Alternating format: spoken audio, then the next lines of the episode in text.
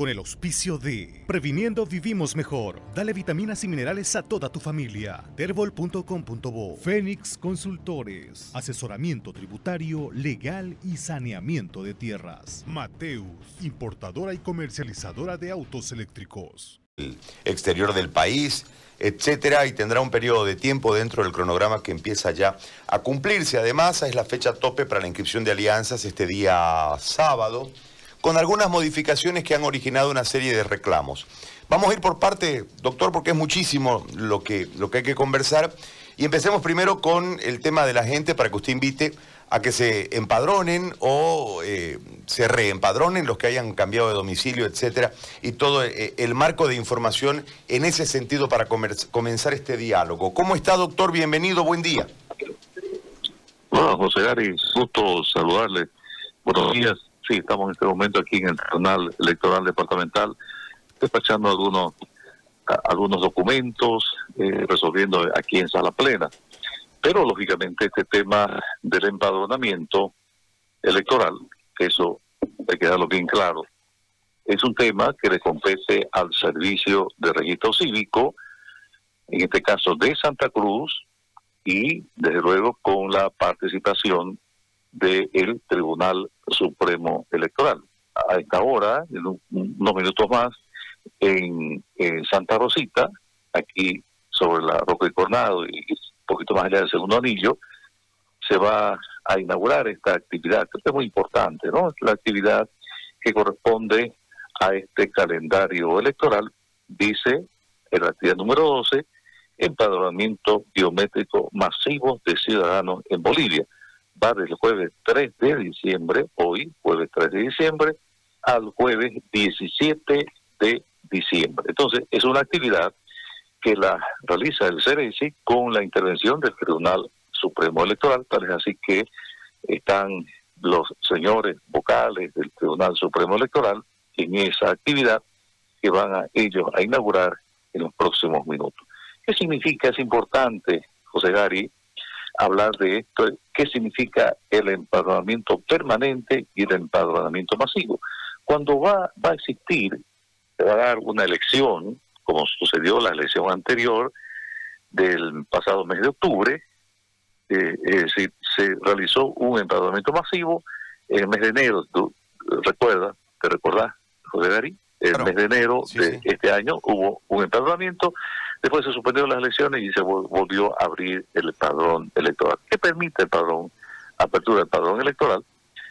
Permite la actualización de datos, entre otras cosas, cuando se va a dar el empadronamiento masivo, como hoy se denomina, es cuando se va a llevar adelante una elección.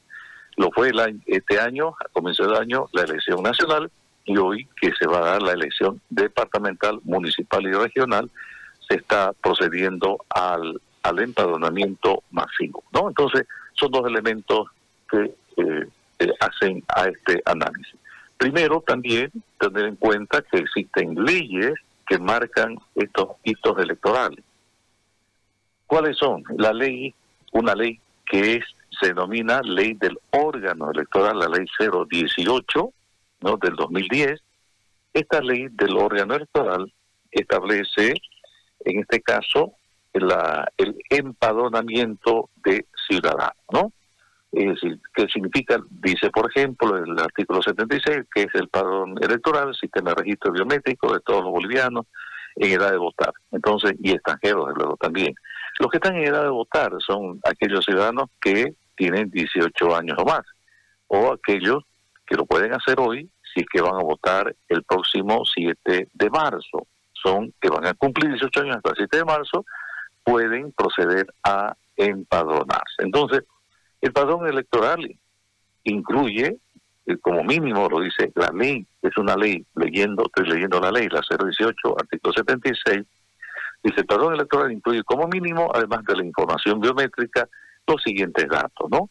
Cuando usted va como como vecino o como lo va haciendo por primera vez, el nombre y apellido, fecha de nacimiento, sexo, grado de instrucción, domicilio, tipo de documento, número de documento, nacionalidad del país, departamento, provincia, municipio, territorio indígena, etcétera, ¿no? Localidad del nacimiento, asiento y zona electoral y reciente votación. Entonces, esos son los, los datos que le pide el padrón electoral de acuerdo a la ley 070, la 018 de la ley del órgano electoral. Hay otra ley complementaria, José Gary, ¿no? La ley complementaria, la otra es la 026 del régimen electoral, que igual habla del padrón, ¿no? Son, son leyes especiales, ¿no? Que rigen este tema. El padrón electoral es sistema de registro biométrico, dice todos los bolivianos en edad de votar y de los extranjeros que cumplan los requisitos. ¿no? Entonces, él, dice, para cada proceso electoral, el CERECI o el registro cívico remite al tribunal electoral competente. Es decir, en el caso de, de la elección departamental, estos señores van a remitir al tribunal departamental la lista oficial de ciudadanos bolivianos que van a votar, por ejemplo, en Santa Cruz. estamos por, por lo menos los que votaron, estaban registrados, 1.886.000 ciudadanos cruceños, digo cruceños los que viven aquí en Santa Cruz, ¿no? Entonces, esos son los datos para el padrón. Y además hay otro, otra, otra norma que está rigiendo esta actividad, porque no es una actividad que de pronto haya llegado, no. Reitero, forma parte del calendario electoral, porque estamos ante una elección de autoridades políticas, departamentales, regionales y municipales, que se realizará el próximo eh, eh, mes de marzo del año 2021. Entonces, para esta, para este actuar, José Gary, existe un reglamento, ¿no? Para la actualización del padrón biométrico y hay una toda una una, una actividad que se desarrolla, ¿no? Esta, este reglamento de la actualización del padrón biométrico le define, entre otras cosas, por ejemplo, qué significa depuración biométrica, el empadronamiento y, y qué consiste la, el, el, de depuración de fallecidos y todo. Entonces, toda una legislación que rige la conducta del Tribunal Supremo Electoral, la máxima instancia, y los eh, los registros cívicos, ¿no? Los, el CERESI, Servicio de Registro Cívico. Entonces, se está cumpliendo, por tanto, reitero, este empadronamiento masivo, biométrico masivo, porque estamos a puerta de una elección, en este caso departamental y municipal, por tanto, se abre el derecho de participación de ciudadanos que van a cumplir 18 años el próximo 7 de marzo. Hay un tema que da, da vueltas y que no terminó de ser aclarado totalmente por el Tribunal Nacional, lo que dejó la cuestión en el limbo y la credibilidad, y en realidad quedó a voluntad el creer o no creer en, el, en el tribunal.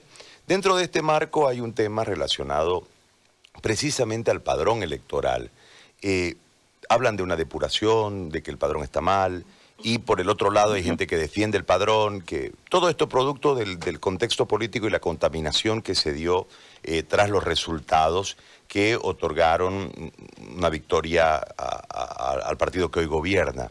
Desde ese marco, doctor, dentro del Tribunal Departamental hay un antecedente que es la renuncia suya antes del proceso y después retorna usted a capitanear, a timonear este proceso.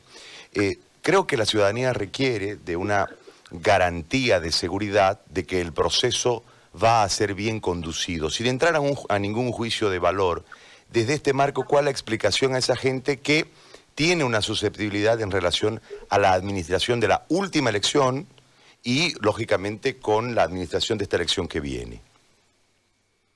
primero no puedo hablar yo de del trabajo no que se realiza o que se realizó a nivel nacional, o los, lo tiene que este, informar el Tribunal Supremo Electoral. Y a nivel departamental sí, yo puedo eh, dar fe de toda la actividad, de las actas electorales, de quién fue el que ganó este proceso electoral aquí en Santa Cruz, ¿no es cierto?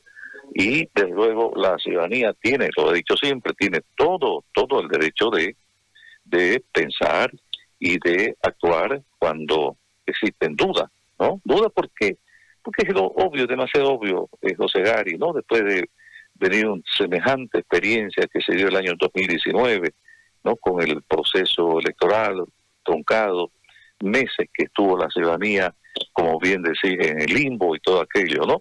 Y la solicitud de, auditoría al padrón electoral es, es una figura que está establecida en el reglamento, ¿no? No es tampoco algo extraordinario que se esté, que se esté pidiendo o se esté solicitando. ¿No? El artículo 44 del reglamento mismo del padrón electoral establece reglamento para actualización del padrón electoral en su artículo 44, dice auditoría del padrón electoral. El Tribunal Supremo podrá instruir, dice, podrá, dice, instruir la realización de auditorías o controles de calidad del padrón electoral, realización de auditorías, dice, o controles de calidad del padrón electoral. Son dos actividades, ¿no es cierto? Según su programación anual, dice, estoy leyendo el artículo 44 del reglamento, según su programación anual, y siempre y cuando no existan procesos de conformación del padrón electoral en ejecución. Entonces hay un periodo de ejecución de la conformación del padrón electoral. Estamos en este momento en un proceso electoral que está aperturando el padrón electoral, probablemente se aplique esta, esta figura, ¿no? Pero la figura de la auditoría está en el reglamento.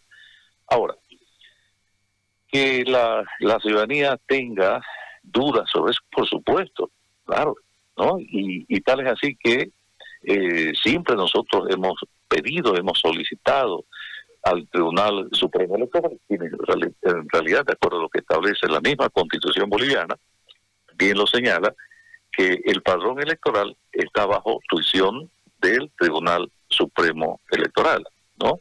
Es el artículo 208 de la Constitución boliviana, así lo señala. Es función, dice, artículo 208, apartado 3, del Tribunal Supremo Electoral organizar y administrar el registro civil, civil del CERESI, ¿no? Y el padrón electoral. Es un mandato constitucional. Ahora,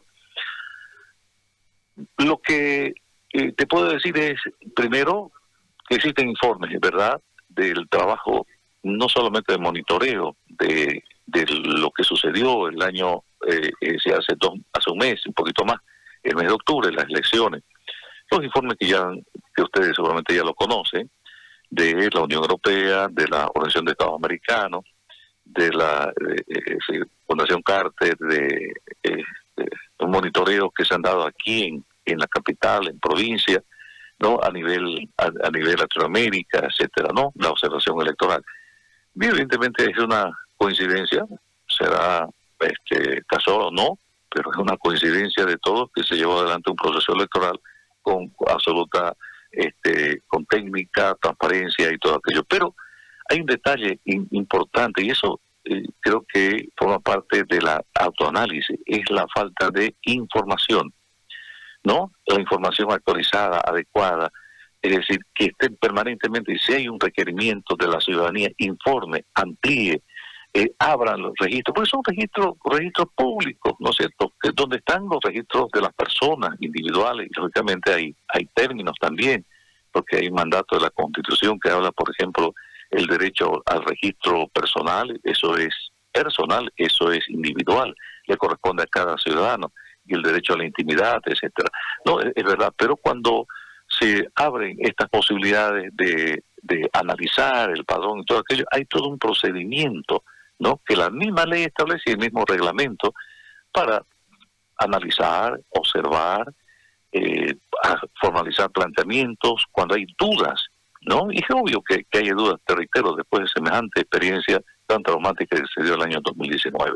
Entonces, bajo estos términos, eh, José Garillo no puedo hablar, lógicamente, de una, de una cuestión que atiende al trabajo. Quien lo tiene que jugar, desde luego, no solamente es la opinión pública, pero para llegar a que la opinión pública tenga un juicio de valor, eh, tiene el derecho a ser informado, ¿cierto? Entonces, por eso te adelanto, no será primicial o no, pero eh, entiendo que mañana habrá una actividad del mismo Tribunal Supremo Electoral que está realizando en estos minutos, sea a las nueve y cuarto, nueve y media, y nos van a visitar aquí en el tribunal los miembros del Tribunal Supremo Electoral que han llegado aquí a Santa Cruz para acompañar este proceso de empadronamiento biométrico y mañana entiendo que el presidente, no nos han confirmado todavía, el presidente del Tribunal Supremo llega a Santa Cruz para hacer una explicación del tema vinculado a esta actividad, ¿no? A la función, como dice la Constitución, Tribunal Supremo Electoral, de organizar y administrar el padrón electoral. Entonces, todas las preguntas absolver todas las, las dudas, este, están estos señores aquí en Santa Cruz para informar a toda la ciudadanía, es decir, a los, a los que eh, en este caso son eh, portavoces de la opinión ciudadana, ¿no? Son líderes de opinión, en este caso tu persona y, tantos otros medios de comunicación que tratan con, eh, con valor cientista, ¿no? Con fundamento un tema que para la ciudadanía lógicamente es eh, puede ser de mucha susceptibilidad o delicado. Bueno, los señores que están encargados de este tema eh, vendrán mañana a explicar esto bajo los auspicios del Tribunal de, del Programa de Naciones Unidas para el Desarrollo, el PNUD, que estará llevando adelante esta, esta especie de diálogo, ¿no? Hay un desayuno diálogo para tratar y absorber todas las preguntas que se tengan con relación a este tema. Entonces, es un, es un asunto que está pendiente, claro que sí, ¿no? Y si la ciudadanía tiene un ciudadano que tenga una duda, pues hay que absorbérsela esa duda, ¿no? Y quienes que tienen que absorberla, lógicamente, son las personas, las personas que están, en este caso, como responsables de manejar la temática del padrón electoral, que el Tribunal Supremo los CDC departamentales y la Dirección Nacional del Registro Cívico eh, a nivel nacional. Entonces son temas pendientes y creo que son los espacios oportunos siempre del diálogo y la explicación en detalle de las dudas que se tengan con relación a esto. Por eso me decía la, gente del CRC, el Servicio de Registro Cívico aquí en Santa Cruz, el doctor Adolfo Freire, que es el director me decía, nosotros tenemos aquí el, la que me dijo el laboratorio, laboratorio de, de información del CERES y del Servicio de Registro Cívico y del Padrón Electoral, que pueden verificarlo aquí, aquí en Santa Cruz. Entonces, obviamente son técnicos, ingenieros informáticos que seguramente formalizarán las peticiones y las solicitudes, ¿no? Ellos, si llega una solicitud aquí sobre el padrón electoral, inmediatamente nosotros lo remitimos con sala plena, con resolución de sala plena al Tribunal Supremo Electoral para que sean absueltos, porque a ese nivel se maneja un tema tan delicado y tan sensible como el padrón electoral. La última consulta, doctor, relacionada al cumplimiento del, calendario con relación a la inscripción de las alianzas este, este sábado y después eh, eh, la inscripción de candidatos el próximo 18, si mal no, no, me, no me juega la memoria. Sí, lo tenemos cuéntenos, por favor, sobre esto y sobre ciertos requisitos, porque hay una queja de demócratas, si no me equivoco, César, de demócratas, en relación a que habrían unas, unas diferencias eh, en, en, relación a lo que significó el anterior proceso de elecciones con este tema de las inscripciones. Ya, y tenemos en este, este momento, nos han entregado, nos han entregado, acabo de firmar, con fecha 30 de noviembre, las dos, uno, reglamento para elección de autoridades, ¿no? departamentales, regionales y municipales, y otro reglamento de registro de alianzas políticas, ¿no? Con fecha 30 de noviembre.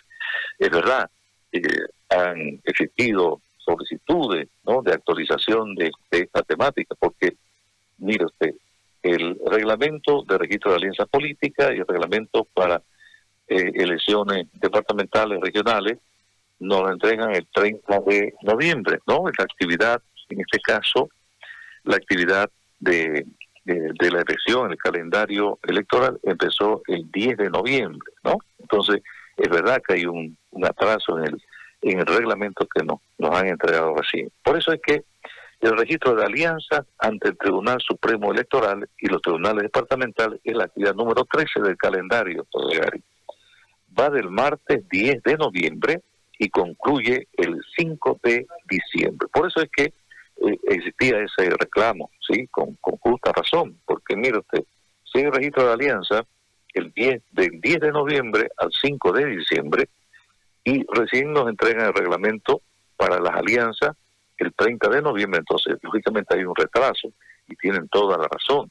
Entonces nosotros hemos hecho la representación, inclusive al tribunal, porque todos estos reglamentos no los elaboramos nosotros, vienen del Tribunal Supremo, porque el que supervigila, el que da las directrices, como dice la ley, para llevar adelante este eh, esta actividad, este calendario electoral. Por tanto, el 5 de este mes, es decir, cuando mañana, pasó mañana, ¿no? Se vence el plazo para el registro de alianzas políticas ante, en, en caso concreto, ante el Tribunal Electoral Departamental. Ahora, ¿Qué es lo que, qué es lo que está señalando el registro de alianzas políticas? ¿No? Así rápidamente, eh, José Gary, tenemos el procedimiento para el registro de alianzas políticas, hay un procedimiento, se conocerá la solicitud de alianzas de partidos políticos, etcétera. Aquí hay Por ejemplo, dice alianza, ámbito de elección, autoridad competente y aclaración de alianza. Hay diferentes tipos de alianza, ¿no? Alianza, eh, agrupación ciudadana de alcance departamental, agrupación ciudadana de alcance municipal o regional, también de las naciones y pueblos indígenas, y desde luego los partidos políticos eh, que son, eh, que tienen alcance nacional y otros que tienen alcance departamental, municipal o regional. Las agrupaciones ciudadanas, ¿no? Departamentales, municipales y regionales. Entonces, todo un, procedimiento, la solicitud, por ejemplo, documento de registro que se requiere para, en este caso, realizar el trámite eh, vinculado al reglamento de registro de alianza. Alianza, estamos hablando de alianza. Solicitud de registro, acta notariada, acta de reunión constitutiva de la alianza, el documento regulador, ¿no? Que contiene contenidos mínimos, por ejemplo, la base programática de la alianza, el objeto y temporalidad, causa y procedimiento de extinción y disolución, la estructura orgánica mínima, atribuciones nóminas de directiva de alianza y derechos y obligaciones de cada uno. Entonces, todo un procedimiento y cómo se extingue y cómo se disuelve esta, estas alianzas. Entonces, estamos dentro del, del calendario electoral, por ende, el pasado mañana se vence el plazo de los cinco días y hay un tema muy, muy importante del 18, 18 de diciembre, ¿no? Se realiza la presentación del programa de gobierno de las organizaciones políticas y alianzas ante tribunales departamentales y del 18 al 19 de diciembre, la actividad número 21, tenemos de este año 2020 inscripción de candidaturas y presentación de requisitos de, las organizaciones y alianzas ante tribunales electorales departamentales. Entonces, se está cumpliendo todo este cronograma. Es, cierto lo que manifestamos anteriormente de, de la de lo, del reclamo que había del retraso de este de este reglamento, pero bueno, ya lo tenemos el reglamento y lo estamos socializando con las agrupaciones y partidos políticos que ya están en carrera. De esto te, estoy hablando, José Gary, de son varios, ¿no? Los que están en este momento en carrera, ¿no? Eh, tenemos registrados alrededor de 27 organizaciones y eh, tres que están en trámite. Una de ellas es Creemos y dos son de Porón. Ahora, le hago una consulta más sobre este tema en relación al retraso en la entrega de la reglamentación. ¿Esto pudiese generar que se amplíe o la fecha muere este 5? Bueno, eh, es demasiado obvio, ¿no? Que si hay una hay un perjuicio, ¿no es cierto? Se lo puede eh, formalizar y, pidiendo que el Tribunal Supremo Electoral amplíe el plazo, toda vez que el reglamento ha llegado recién, el, aquí lo tengo en mi mano, el 30, con fecha 30 de noviembre, y eh, la actividad eh, del calendario electoral, como bien te decía, empezó el 10 de noviembre. Por eso, evidentemente, son cuestiones de plazo y, y, y eso eh, pasa a consideración. Si hay alguna hubiera alguna solicitud, tiene que ser lógicamente ante el Tribunal Supremo Electoral, o lo pueden viabilizar aquí ante el Tribunal Departamental y nosotros lo enviamos al Tribunal Supremo Electoral. Pero es importante, eh, mira, mira vos, Gary, tu pregunta es, tan pertinente porque esa pregunta se la pueden trasladar aquí a los señores que están en este momento del Tribunal Supremo Electoral haciendo ver esta este desfase de tiempo, ¿no es cierto? Entonces, si vos tenés un reglamento, eh, tenés que tener reglamento cuando se inicia el, proceso electoral o el calendario. Pero, lógicamente, esto esto es una cuestión simplemente de ajustar una situación en particular y si alguien por ahí se hubiera visto afectado de esta situación lo puede hacer en el tiempo oportuno, de luego, no no es cuando el, lo puede hacer el 6 o después. Entonces son situaciones que el Tribunal Supremo Electoral, con la amplitud que se tiene, y los vocales que están allá aquí en Santa Cruz, se le pueden hacer las consultas, transmitir a través de ellos, y eso perfectamente se puede subsanar, porque son apenas eh, eh, de tiempo, ¿no? Y esos tiempos, lógicamente, el derecho de las personas prevalece, el derecho de, de petición es un derecho constitucional y se lo puede hacer y el Tribunal Supremo Electoral puede subsanar esta situación. Muy bien. Doctor Paniagua, yo le agradezco muchísimo por el tiempo y por la explicación tan clara que nos ha brindado de todo este eh, momento que vive el país con miras a las elecciones territoriales. Yo le agradezco, como siempre, la deferencia de conversar. Muy amable. Muy amable, gracias José Gary. Y la invitación, desde luego, para que la ciudadanía este, puedan empadronarse, ¿no es cierto? Y cumplir con un derecho ciudadano, además que es un deber, ¿no? Si usted cambió vecino de domicilio, tiene la obligación de registrar su nuevo domicilio, para que no, de repente si está en el torno, no vaya eh, ocurrir a la guardia, si usted vive en la guardia, pues no vaya al torno, ¿no es cierto? Entonces, va a registrarse en el lugar de donde está su domicilio actualmente, ¿ya? Un abrazo, José Gary, gracias por esta oportunidad de comunicarnos y charlar contigo, ¿ya? Muy Un amable. abrazo, querido. Gracias, gracias, doctor. Buen día. El doctor Saúl Paniagua ha conversado con nosotros, es el presidente del Tribunal Supremo Electoral Departamental. Con el auspicio de Previniendo Vivimos Mejor. Dale vitaminas y minerales a toda tu familia. Terbol.com.bo. Fénix Consultores. Asesoramiento tributario, legal y saneamiento de tierras. Mateus, importadora y comercializadora de autos eléctricos.